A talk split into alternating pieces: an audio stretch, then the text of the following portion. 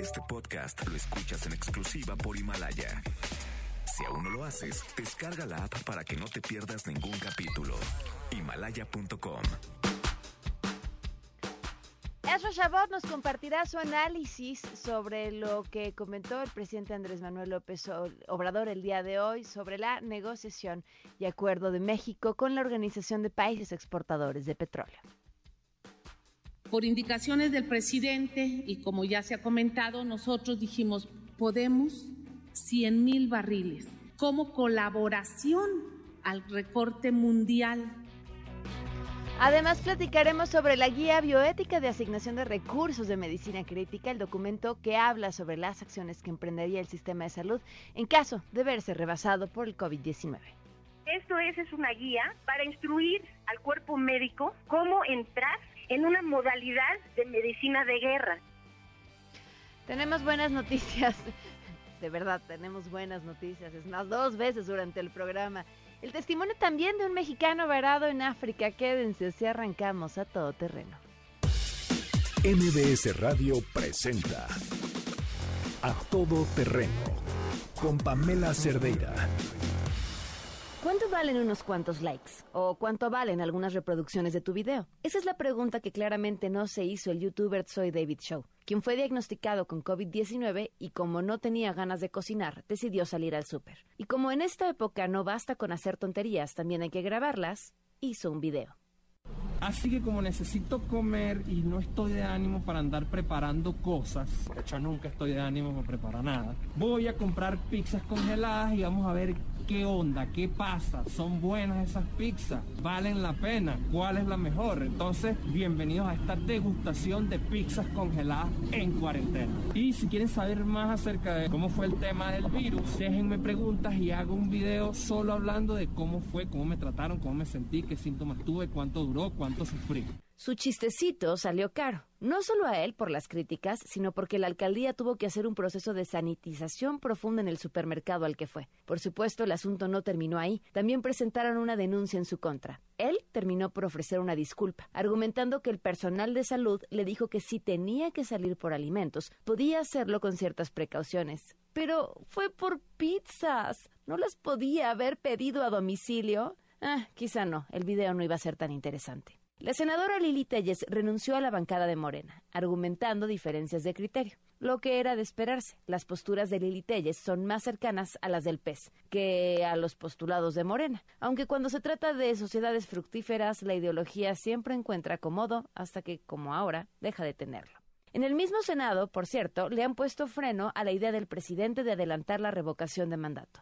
Nosotros vamos a estar aquí hasta que el pueblo lo decida. ¿Qué les ofrezco? A los conservadores. Les ofrezco adelantar la fecha, que la revocación del mandato no sea hasta el 22, que la hagamos aprovechando que van a haber las elecciones el mismo día. Y es que regresa a la antigua discusión de que eso lograría ponerlo en la boleta en las elecciones intermedias, lo que podría beneficiar a los candidatos de su partido. Pero más allá de la política, hay que reconocer que la propuesta es una buena idea. Es más, es brillante, porque aquí estamos hablando de rencillas políticas mientras continúan las manifestaciones de personal médico en el país que no tienen todavía equipo suficiente para enfrentar la emergencia. Mientras tanto, el Fondo Monetario Internacional dijo que el mundo entero estará en recesión este año y la expectativa para México es de un menos 6.6. Bonito día.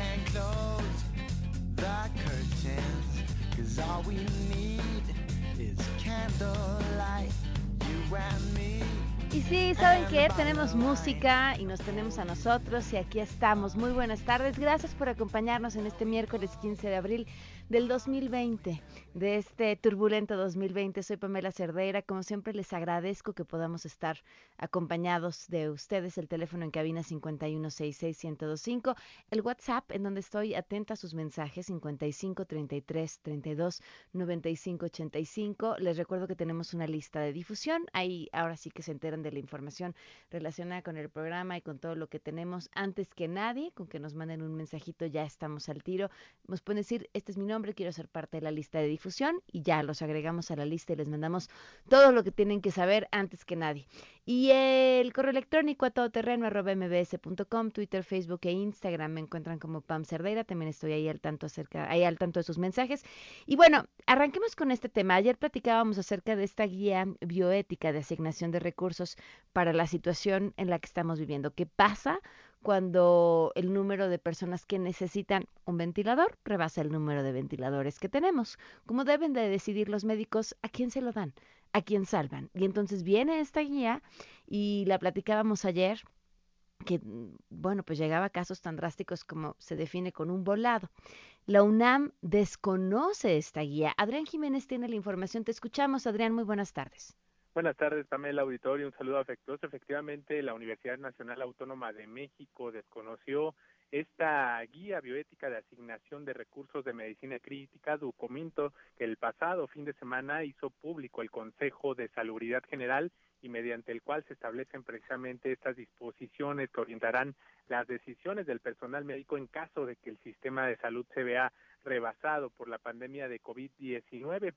En un comunicado, esta casa de estudios precisó que corresponde a la Universidad Nacional, específicamente al rector, uno de los asientos destinados a los vocales titulares de este Consejo, de acuerdo a lo establecido en los artículos 15 de la Ley General de Salud y tercero del Reglamento Interior del propio Consejo.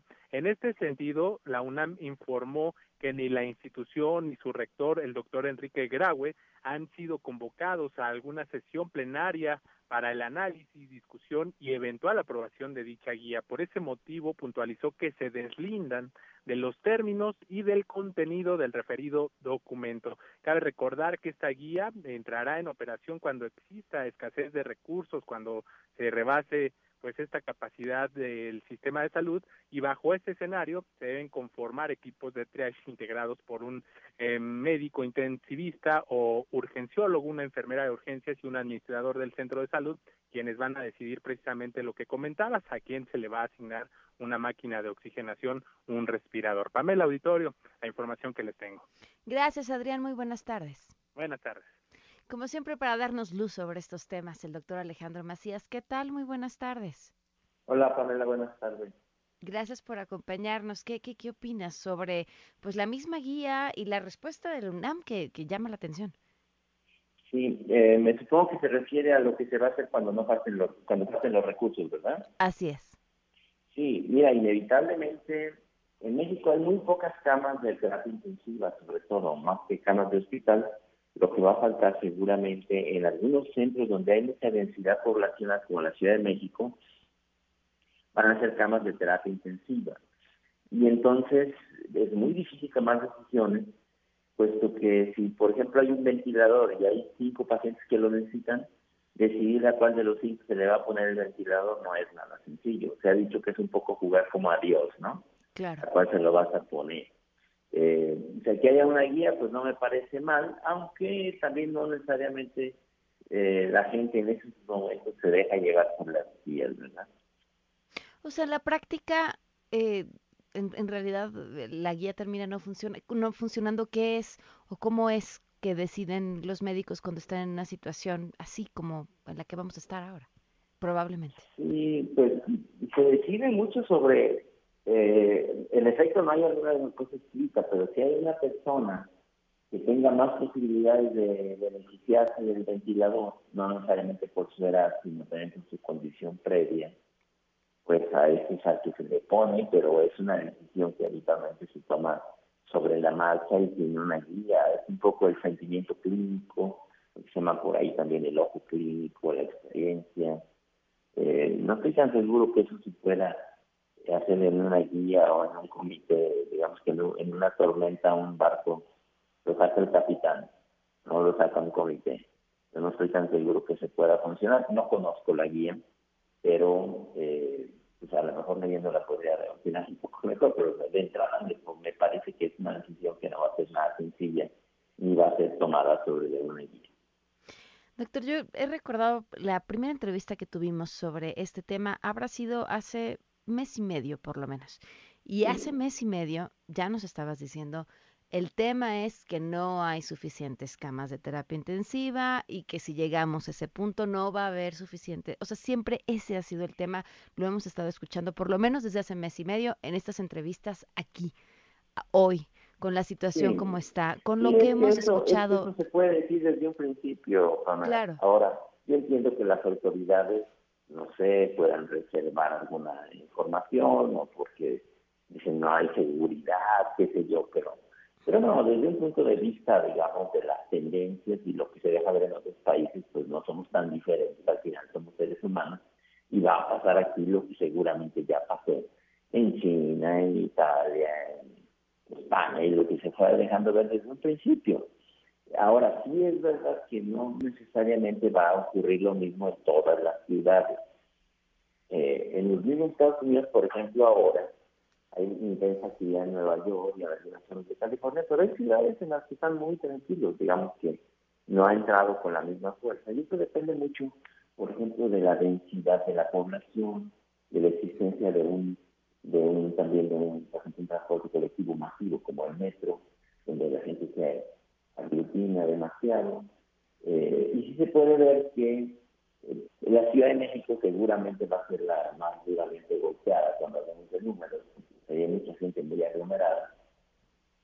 Y se van a ir viendo poco a poco ciudades, como se está viendo, por ejemplo, en el norte de Baja California, que tiene esa relación fronteriza, en Mexicali o en Tijuana, en Cancún, ya se, se, van a estar a aprender así, digamos, en palomitas de maíz algunas de las ciudades, pero bien puede ser que haya ciudades en las que las camas de terapia intensiva, digamos, sean manejables eh, lo que sí es evidente es que los grandes centros poblacionales no van a aceptar las camas de terapia intensiva.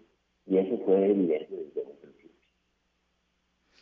Pues doctor, muchísimas gracias por tomarnos la llamada. Como siempre, eh, eh, clarifica muchos temas sobre la situación en la que estamos atravesando. Muchísimas gracias. Gracias, Pamela. Gusto estar con ustedes. Muy buenas tardes. Tenemos buenas noticias.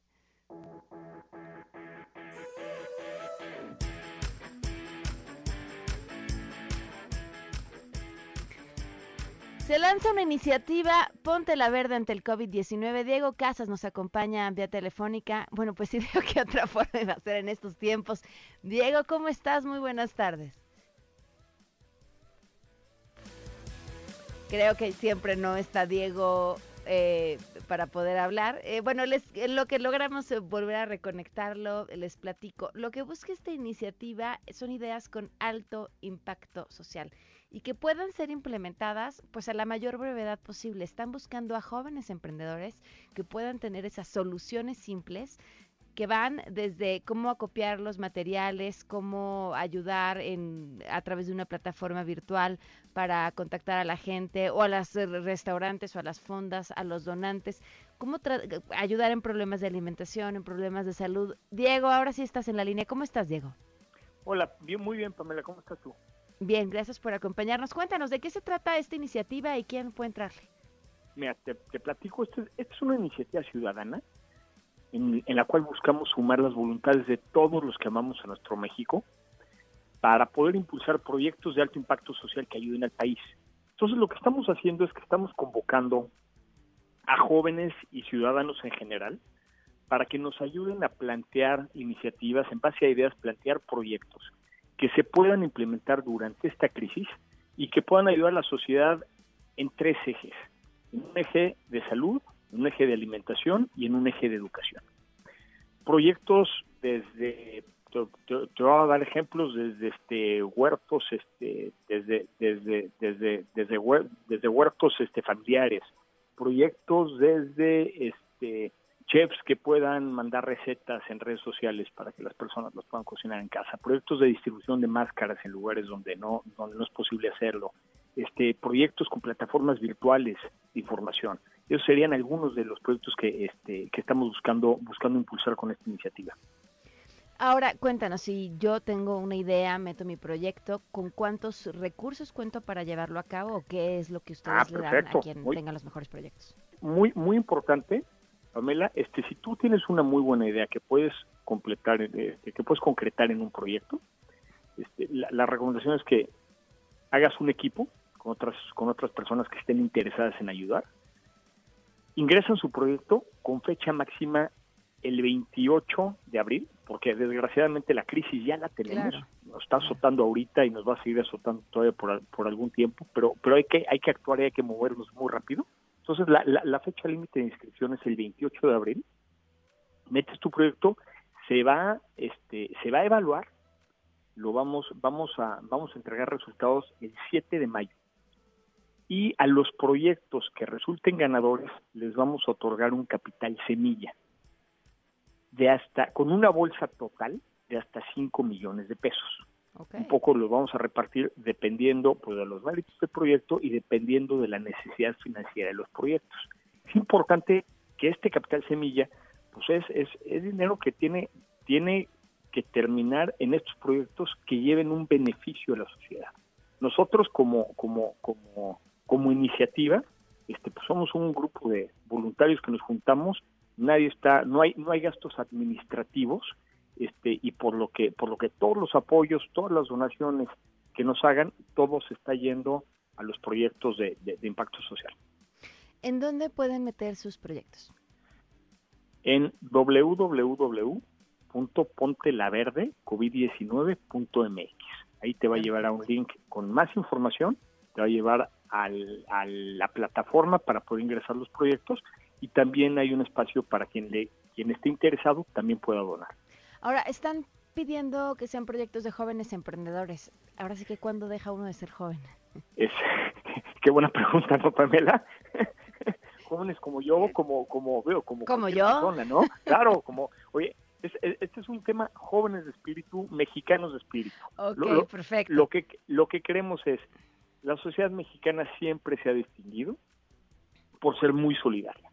Este tipo de, este tipo de crisis saca lo mejor de nosotros, saca nuestras ganas de ayudar, saca nuestras ganas de hacer algo por el país y lo que estamos buscando es también generar ideas, también este un poquito enfocar este esta, este este sentimiento de solidaridad que siempre hemos tenido pues, para para plasmarlo en proyectos y los que se puedan ejecutar, los que tengamos este, este posibilidades de apoyar, será fantástico y quienes no, de todas formas, están pensando en cómo, cómo podemos apoyar en este tiempo que es completamente inédito para todos, ¿no? Perfecto, pues ahí está la propuesta, a meter los proyectos, todas las ideas son buenas y qué bien que hayan encontrado una forma de, pues de darles de darles aire y el aire hoy pues son recursos para que esos proyectos puedan ver la luz. Diego, ¿te parece si cuando tengan los proyectos eh, ganadores volvemos a platicar? A mí me encantaría, Pamela. ¿Eh? Y, este, y, si me permites, déjame cerrar este, invitando invitando a tu a tus a, tu audiencia a que, nos siga en redes sociales. ¿Cuáles son las redes? Estamos en Twitter, estamos en Instagram, estamos en Facebook.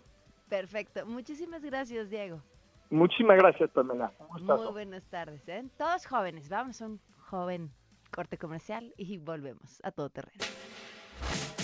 Regresamos a todo terreno.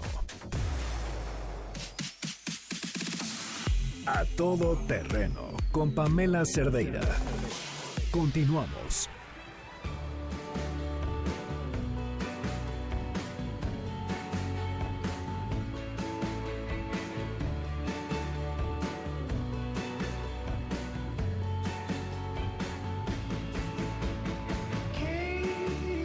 Continuamos a todo terreno, son las 12 con 22 minutos. Ezra Chabot en la línea. Ezra, ¿cómo estás? Muy buenas tardes. Buenas tardes, buenas tardes Pamela, buenas tardes a todo el auditorio. Bueno, pues en medio de este encierro, en medio de esta terrible pandemia, pues eh, además está, ya lo hemos platicado en otras ocasiones, un tema económico gravísimo y esto pues se ahonda con lo que pues ha representado esta guerra del petróleo. Esta guerra iniciada fundamentalmente por Arabia Saudita y Rusia, bajo el principio de que de lo que se trataba era de mantener el control de los precios del petróleo.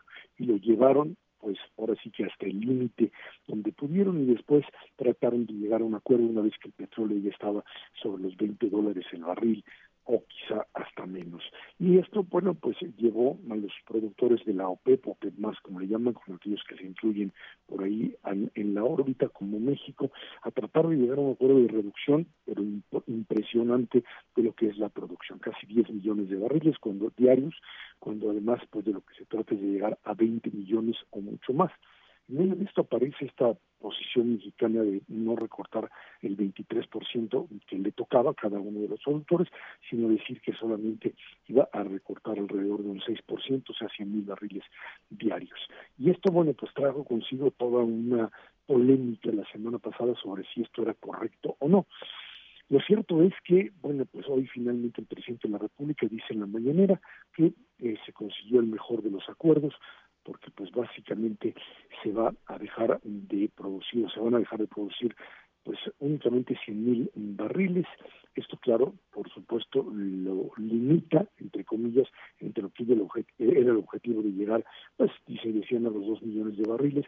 Se produce un millón seiscientos, ahí se van a quedar decían unos 700, si alcanzamos a llegar a algunos 600 va a ser mucho, se están explotando los últimos pocitos ahí que se tienen sobre tierra.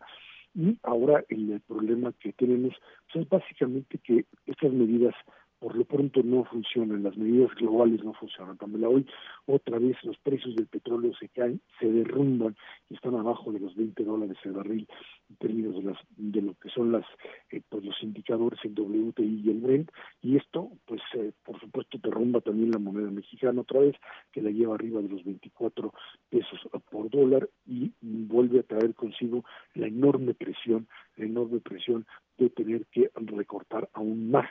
Por lo pronto, eh, esta idea además que planteaba el presidente de utilizar el crudo que se tiene, lo que queda para refinar, pues da la casualidad que a estos precios, pues no, simplemente no es negocio, o sea, extraer a una cantidad, a una mezcla mexicana alrededor de 15 o 16 dólares el barril, cuando el costo que pues de, o el precio de venta estaría más o menos al mismo nivel o abajo, pues no es negocio de por sí. Eh, Pemex no ha sido finalmente un productor positivo en ese sentido, pues nos mete en un problema todavía mayor. Lo cierto es que a la crisis del coronavirus, a la crisis de la parálisis económica, viene esta crisis petrolera que lo que nos está diciendo es básicamente que la parálisis económica es tal tal que lo que se tiene pensado recortar del petróleo o como que se tiene pensado incluso utilizar del petróleo, pues no es ni siquiera esto que se tiene calculado. Los almacenes de petróleo, los grandes centros de almacenaje están prácticamente abarrotados y no hay demanda, la demanda mínima que pudiese hacer que se requiriese una mayor o una producción para tratar simplemente de mantenerlos. Estamos en esa parálisis en donde el petróleo ha pues prácticamente llenado al mundo de este llamado oro negro que hoy vale mucho menos que cualquier otra materia prima y en eso estamos atorados todavía construyendo refinerías y cosas por el estilo que realmente ya no sirven absolutamente para nada, Pamela. Así es, Ahora, esta medida, eh, este acuerdo global, finalmente se sabía o decían que iba a tardar en ver resultados justo por la, lo, como tú lo comentabas, la gran cantidad de petróleo que ahora hay y, y, la demanda que pues evidentemente todavía no va a crecer. ¿No podríamos tener esperanza en que quizá en algunos meses y pues reactivada otra vez la economía global y mientras se vaya consumiendo eso que ahora hay extra, pudiera esto comenzar a caminar y de rebote favorecer al tipo de cambio? Pues como ahora sí que la pregunta es... soy muy optimista. la pregunta es si para cuando esto se dé todavía vamos a estar vivos. O sea, ¡Ay, sí, Esra, porque somos todos muy jóvenes.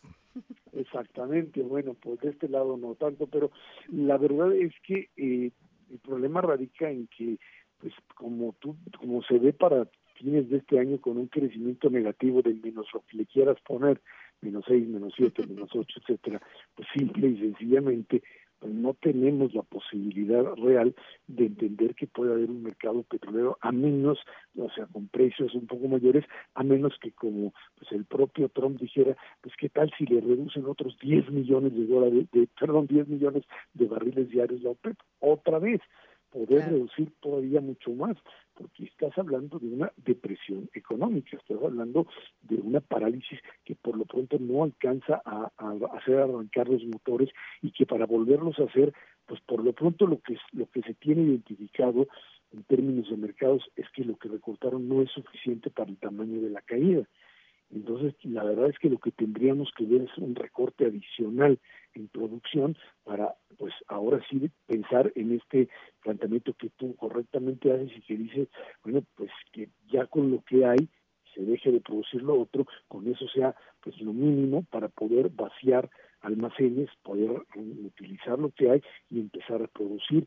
Lo, que hoy tenemos como hecho así concreto es que la reducción no le hizo nada al mercado. La reducción de 10 millones de barriles no le hace absolutamente nada, no de 700 y lo otro, lo que le quieran poner los otros, que si Estados Unidos le rebaja 300 o 200, eso no nos dan, los números no dan simple y sencillamente para poder decir necesito un barril de petróleo a precios más o menos de 20 o 30, de 30 o 40 más bien dólares el barril como elemento de equilibrio. No llegamos a eso, hasta ahora no lo llegamos y será necesario sin duda un recorte todavía mayor y que nosotros pues simplemente pues podamos invertir en cosas que sean rentables, que puedan echar a andar la economía y no andar desperdiciando el dinero en proyectos prácticamente inútiles en términos de lo económico. Pues sí, ni hablar. Ezra, te mando un fuerte abrazo y muchísimas gracias por habernos Igualmente, acompañado. Muy buenas tardes. Vamos devorada a una pausa. Tenemos este testimonio eh, que yo estoy segura que les va a alegrar. Es un mexicano, está varado en África, pero es de estas personas que nos demuestran cómo pensar en los otros siempre es la mejor manera de sobrevivir uno mismo. Vamos a una pausa y volvemos. Regresamos a todo terreno. A todo terreno con Pamela Cerdeira. Continuamos.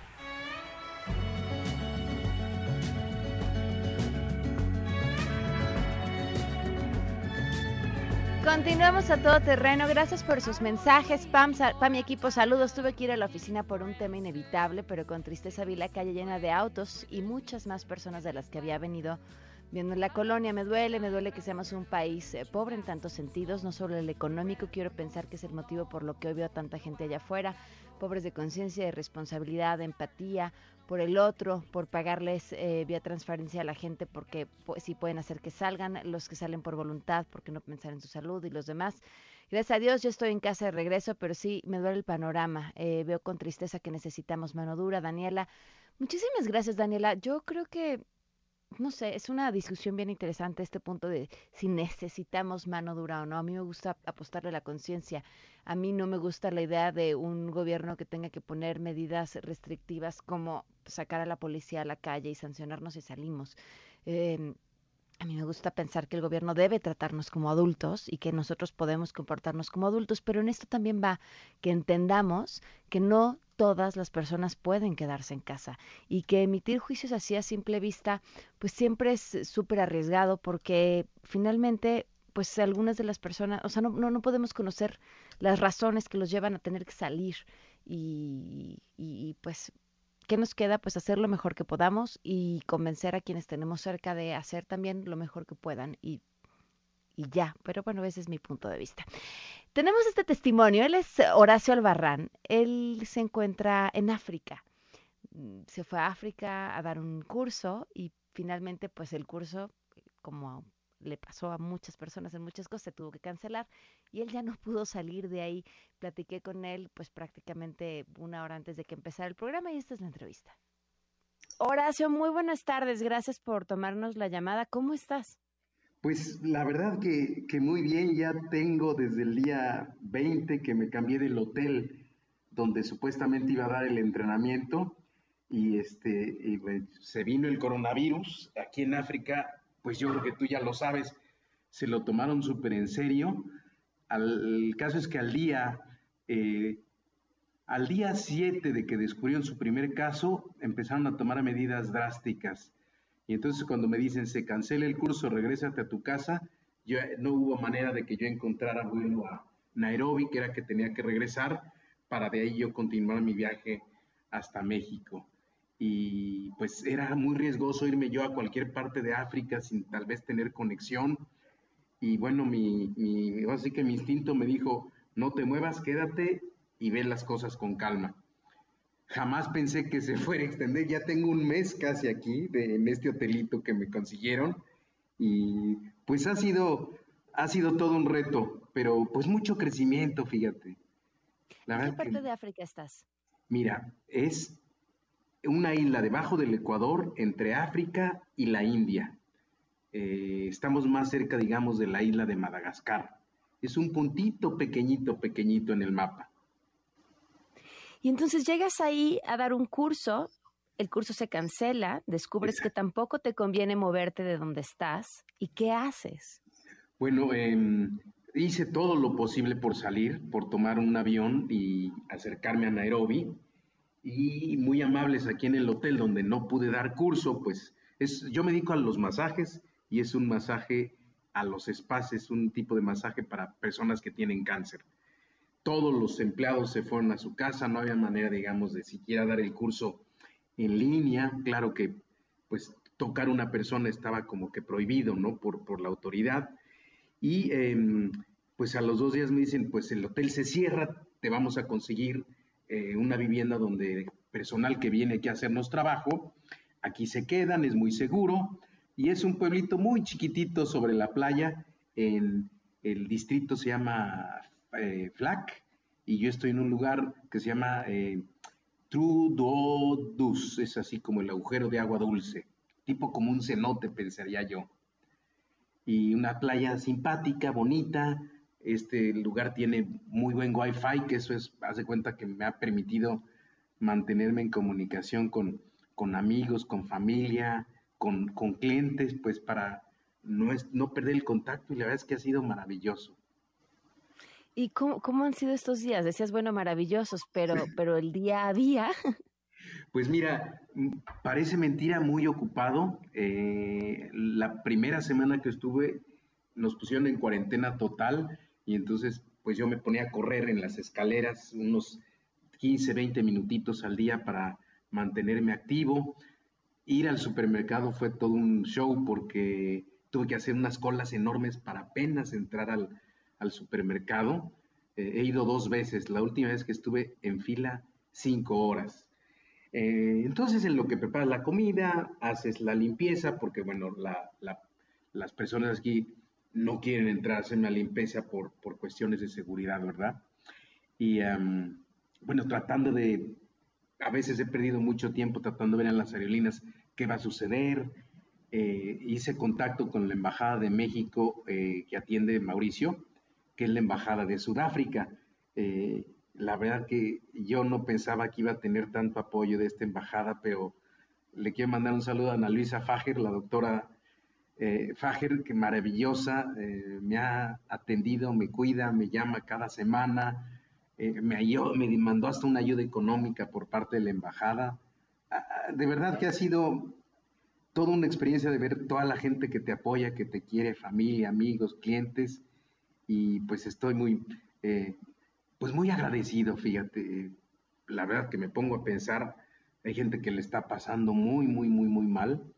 Yo lo único que pues mi cuenta bancaria cada vez es más, este, más delgadita, ¿verdad? Y mis tarjetas de crédito al tope. Pero bueno, de ahí en fuera, una escuela de masaje en México me apoyó y pude dar un curso de masaje en línea, que pues ahí fue otro aprendizaje, ¿no? Aprender el Zoom, eh, modificar la enseñanza de presencial a en línea fue también una cosa muy interesante.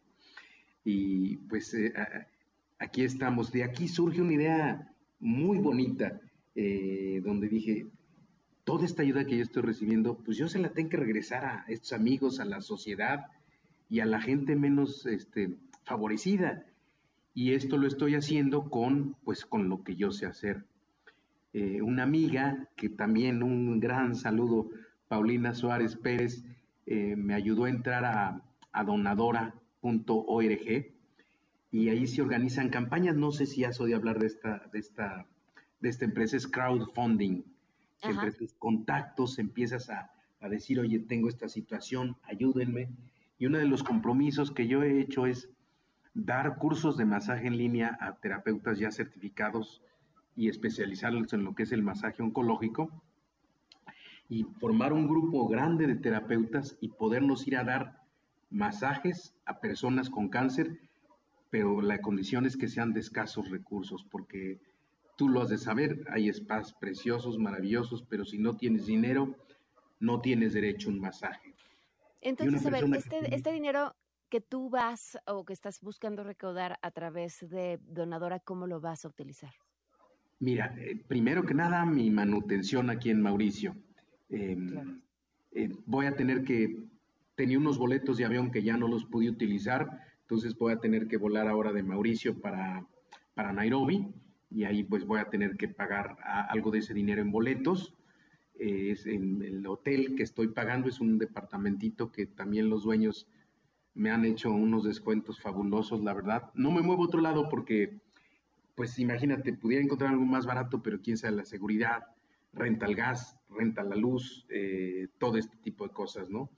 Y aquí tengo todo básicamente, gracias a Dios, algo muy sencillo, pero más suficiente para lo que yo necesito. Entonces, la otra parte del dinero es recuperarla en, en, terapias a mis pacientes, porque fue lo que yo les dije, oye, échame la mano y adelántame masajes. Y pues la respuesta que tuve fue increíble y maravillosa.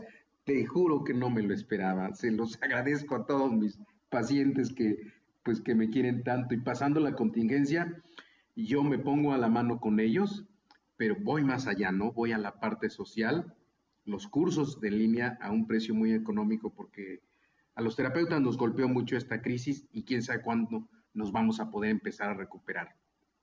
Y por otro lado, no olvidarse de aquella gente que está en estrés, en depresión, en ansiedad, con dolor y no puede costarse una terapia porque, como te digo, eso como que está reservado a, gente de muy alto nivel. Entonces, e, esas tres cosas es las que estoy utilizando el dinero ahorita. Entonces, las personas que no puedan costear una terapia, también con esos fondos que reciban, tú te vas a encargar de que eventualmente puedan hacerlo y en línea pueden acceder a alguno de tus cursos. Exactamente, claro. Los cursos son para terapeutas eh, certificados porque pues estamos vamos a tocar gente que tiene cáncer, no es cualquier población, ¿no?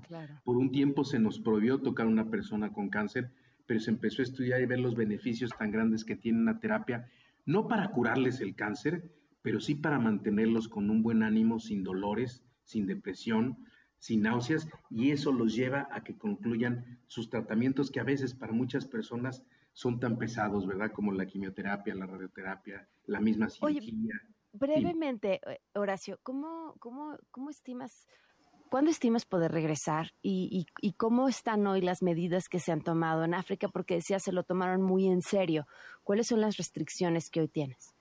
Pues mira, em, estoy esperando regresar cuando se abra vuelo comercial, porque es la única manera. Estoy tan lejos que no hay manera de que, aunque el gobierno mexicano quisiera, pues no me van a poder regresar mandarme un avión especialmente para mí, ¿no?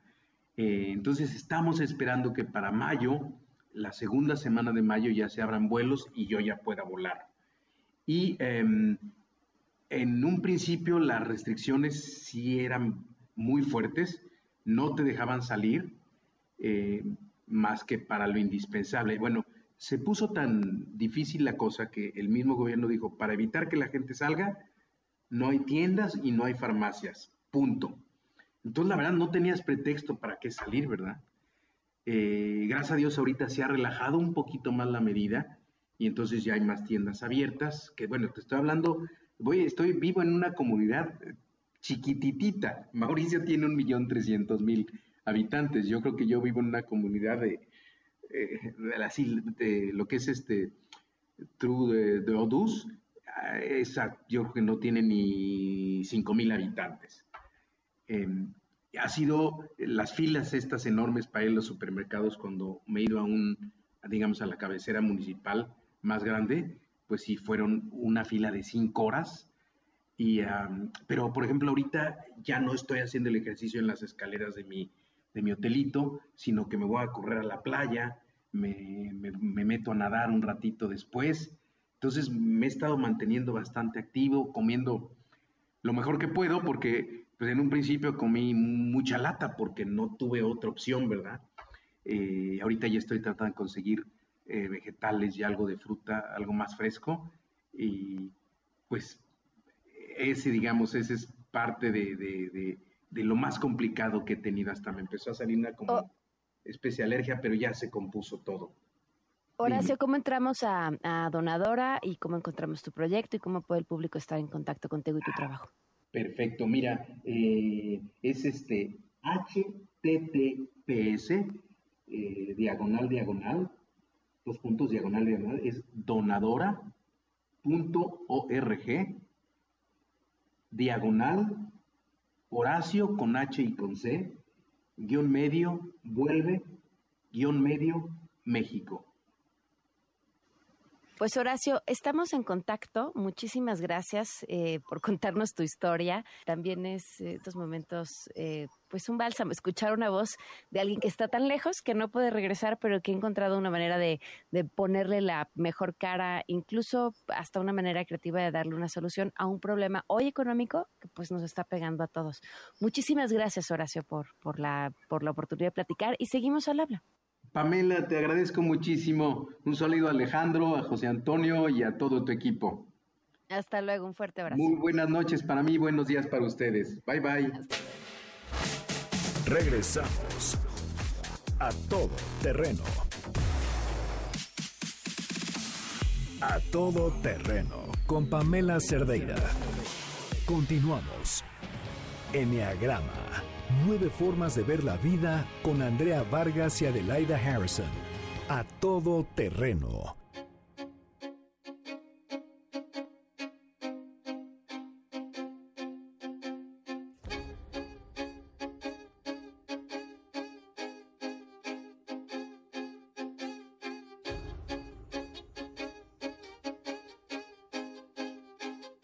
terreno, gracias por seguir con nosotros. Ya están Andrea Vargas y Adelaida Harrison con nosotros. ¿Cómo están? Muy buenas tardes.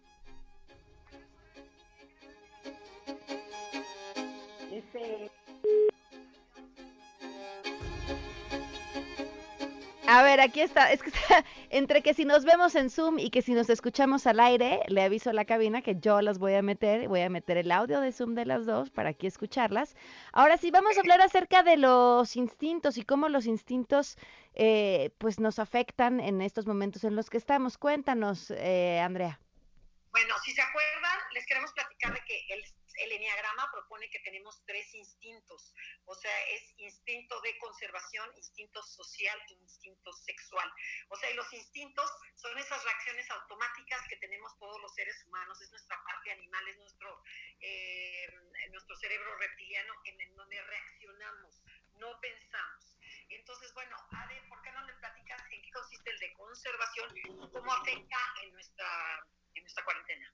Así es, mira, los que son de conservación son personas para que se vayan cachando y también entiendan que cada quien reaccionamos de manera distinta. Las personas que tenemos principalmente el, el instinto de conservación, vamos a fijarnos muchísimo en tener alimento suficiente, en tener nuestro espacio ordenado, les preocupa mucho limpiar. Son personas que de repente se hartan de la convivencia y se encierran en un cuarto porque dicen, ya necesito espacio, necesito estar solo. Y básicamente eh, les preocupa estar bien ellos, como hacer ejercicio, tener medicinas suficientes en caso de que se enfermen y todo ese tipo de temas que hacen que mi cuerpo esté bien. Okay. queremos aclarar que este, todos tenemos estos tres instintos y la idea es que tengas, eh, ahorita que estamos en el encierro, que, que los niveles, que sí uses los tres. Lo que pasa que unas personas vamos a hacer más de conservación, otras más sociales y otras más sexuales. Entonces, las que están en conservación ahorita están felices porque están adentro de su casa, están viendo series de televisión, están limpiando, están ordenando, están, o sea, todo lo que nunca has podido hacer, lo están haciendo y están muy felices. Pero los que son de sociales o sexuales, puede que no estén tan contentos. Entonces, ¿por qué no, Ade, les platicas un poquito de qué se trata el social? Mira, el social, esa soy yo. Te preocupa la gente, tener contacto con la gente, convivir. Entonces, por ejemplo, el tener, ser parte de un grupo te mantiene vivo, te da la sensación de seguridad, a diferencia del conservación que busco tener las herramientas yo para estar bien yo. Entonces, como social, necesitas estar interactuando con tus amigos. Por supuesto, ya organizaste estas alturas 48 reuniones de Zoom con tus amigas, con tus amigos, con tu familia extendida. Eh, yo, por ejemplo, soy feliz conviviendo con mis hijos y todo el día quiero desayunar, comer y cenar todos juntos, cosa que, por ejemplo, una hija mía de conservación dice, ay no, yo ya quiero estar sola. ¿No se está oyendo bien? No se está escuchando muy bien. Ajá. Andrea, no se está escuchando muy bien al aire. Entonces vamos a, a, tener que retomar esta conversación porque creo que el Zoom no nos ha sido suficiente. Les recuerdo mientras tanto que aprovechen para escuchar eh, Enneagrama a través de las diferentes opciones que hay en esta misma frecuencia. Los sábados a las 12 del día están transmitiendo y además van a tener un Facebook Live para que las puedan seguir y puedan eh, pues estar al tanto de todo lo que están haciendo. Más bien es un Instagram Live hoy a las 8 de la noche, Enneagrama Conócete, pueden seguirlas a través de esta plataforma y, escucharlas bien y ahí sí eh, escuchar sus respuestas y todo. Oigan, nada más antes de irnos, sabemos que estos son momentos de retos y que bueno, pues nadie tenía pensado un 2020 como el que nos está tocando, pero esto también lo hace que sea un año de grandes oportunidades, voltear a ver a panoramas que no habíamos pensado. Y este mes, en abril, pueden iniciar un nuevo negocio. Mary Kay eh, tiene toda la plataforma creada para que desde su casa arranquen con un nuevo negocio y puedan obtener ingresos adicionales y además tienen una promoción con una bolsa Mary Kay by Loli in Sky que está padrísima por solo 68 pesos y una inversión mínima. Métanse a marykay.com.mx, pueden contactar su consultora de belleza independiente y cumplir sus sueños con Mary Kay. Se quedan en mesa para todos. Nos vamos. MBS Radio presentó A Todo Terreno con Pamela Cerdeira, donde la noticia eres tú. Este podcast lo escuchas en exclusiva por Himalaya. Si aún no lo haces, descarga la app para que no te pierdas ningún capítulo. Himalaya.com